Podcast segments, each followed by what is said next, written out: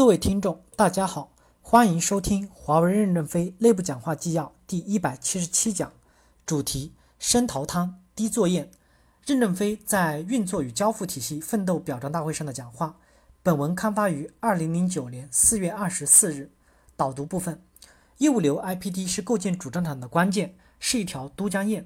IPD 也就是集成产品开发，是从产品概念产生到产品发布的全过程的一种理念和方法。他强调以市场和客户需求作为产品开发的驱动力，在产品设计中就构建产品质量、成本、可制造性和可服务性等方面的优势。经过 IBM 公司的实践，IPD 已经成为一套包含企业产品开发的思想模式、工具的系统工程。IPD 强调的是以市场需求作为产品开发的驱动力，将产品开发作为一项投资来管理。IPD 的核心思想是，新产品开发是一项投资决策，基于市场的开发。跨部门、跨系统的协同，异步开发模式，重用性、结构性的流程。正文部分：深淘汤、低作业是李冰父子两千多年前留给我们的深刻的管理理念。同时代的巴比伦空中花园、罗马的水厨、澡堂已荡然无存，而都江堰依然在灌溉着造福成都平原。为什么？李冰留下深淘汤、低作业的制堰准则，是都江堰长盛不衰的主要秘诀。其中蕴含的智慧和道理，远远超出了治水的本身。华为公司若想长存，这些准则也是适用于我们的。深淘汤就是不断的挖掘内部潜力，降低运营做成本，为客户提供更有价值的服务。客户绝不肯为你的光鲜以及高额的福利多付出一分钱的。我们的任何渴望，除了用努力工作获得外，别指望天上掉馅饼。公司的短期的不理智的福利政策，就是饮鸩止渴。低作业就是节制自己的贪欲，自己留存的利润低一些，多一些让利给客户以及上代上游的供应商。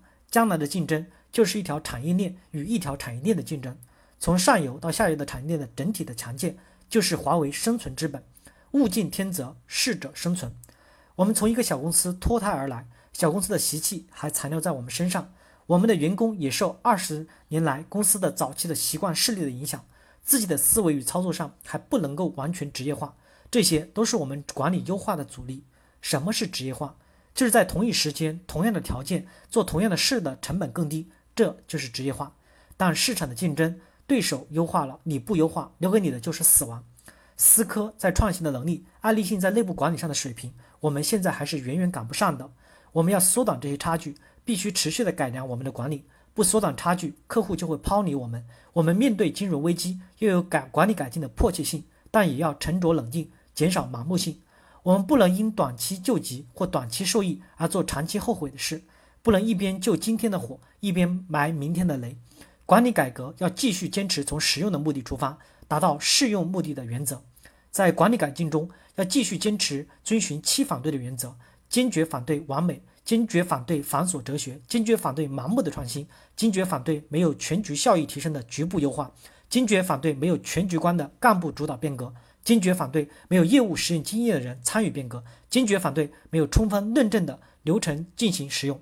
我们不要忌讳我们的病灶，要敢于改革一切不适应、及时、准确、优质、低成本实现端到端服务的东西。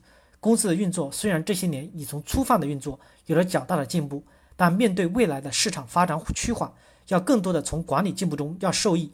我们从来就不主张较大幅度的变革，而主张不断的改良。我们现在仍然要耐得住性子，谋定而后动。投标、合同签订、交付、开票、回款，是贯穿公司运作的主业务流，承载着公司主要的物流和资金流。针对这个主业务流的流程化、组织建设和管理系统的建设，是我们长期的任务。由于我们从小公司走来，相比业界西方公司，我们一直处于较低的水平，运作与交付上的交叉、不衔接、重复低效、全流程不顺畅现象还较为严重，DSO、ITO 较业界同行还有较大的差距，库存和资金周转的改善和 E2E 的成本降低有很大的改进空间，是公司运作上的深淘汤、低运作的主战场。另一个业务流 IPD 是设计中构筑成本优势的主战场。西方的职业化是从一百多年的市场变革中总结出来的。他这样做最有效率。穿上西装，打上领带，并非是为了好看。我们学习他，并非是完全僵化的照搬。难道穿上中山装就不行？